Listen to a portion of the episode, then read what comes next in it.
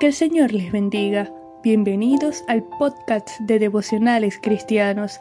Estamos estudiando la serie Una carta de amor que edifica. Primera a los Corintios capítulo 1 versículos 4 al 9 dicen, Gracias doy a mi Dios siempre por vosotros, por la gracia de Dios que os fue dada en Cristo Jesús, porque en todas las cosas fuisteis enriquecidos en Él, en toda palabra y en toda ciencia, así como el testimonio acerca de Cristo ha sido confirmado en vosotros, de tal manera que nada os falta en ningún don, esperando la manifestación de nuestro Señor Jesucristo, el cual también os confirmará hasta el fin, para que seáis irreprensibles en el día de nuestro Señor Jesucristo. Fiel es Dios, por el cual fuisteis llamados a la comunión con su Hijo Jesucristo, nuestro Señor. El apóstol Pablo, luego de saludar a la iglesia, dedica estos versículos para agradecer a Dios por los creyentes de Corinto, e inicia su agradecimiento por la gracia de Dios que habían recibido en Cristo Jesús, por el favor inmerecido, por la obra del Mesías, del Salvador, quien pagó el precio de nuestros pecados y transgresiones, cuyo sacrificio perfecto satisfizo la justicia divina, porque cuando merecíamos la condenación eterna, Dios extendió su gracia y misericordia sobre nosotros y nos rescató, nos regeneró en Él, en Jesucristo. Pablo da gracias porque en todo habían sido enriquecidos y toda bendición proviene de Dios. Somos salvos por su gracia y nos bendice con dones espirituales y con el conocimiento de Él. Esta iglesia de Corinto abundaba en el conocimiento de Jesús y en dones espirituales, aunque los utilizaban de manera errónea, tenían la vista puesta en ellos y lo que habían recibido. En el Evangelio la cantidad de dones recibidos es irrelevante si no están al servicio de Dios.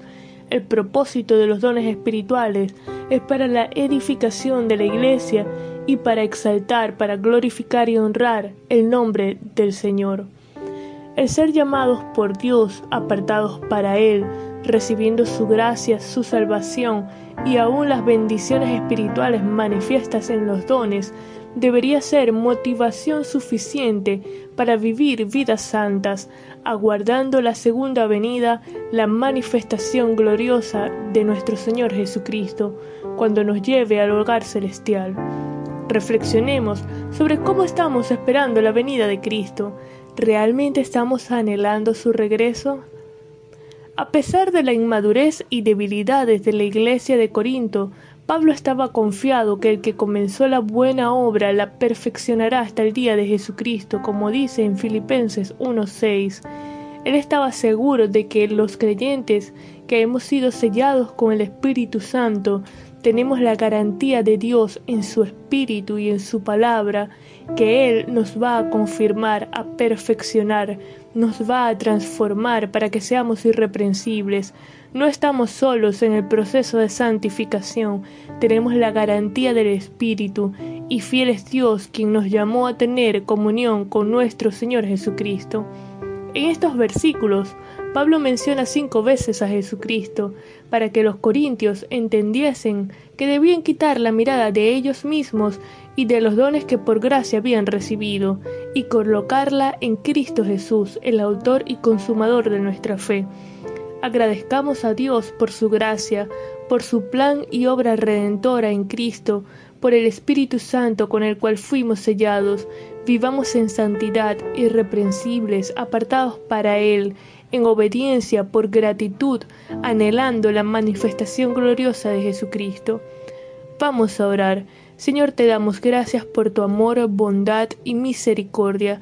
Gracias, Padre, porque extendiste tu gracia sobre nuestras vidas. Gracias por tu plan, por tu obra redentora en Cristo. Gracias porque fuimos llamados por ti y sellados con tu Espíritu Santo. Ayúdanos a vivir en santidad irreprensibles, apartados para ti en obediencia por gratitud, anhelando la venida de Cristo. En el nombre de Jesús. Amén.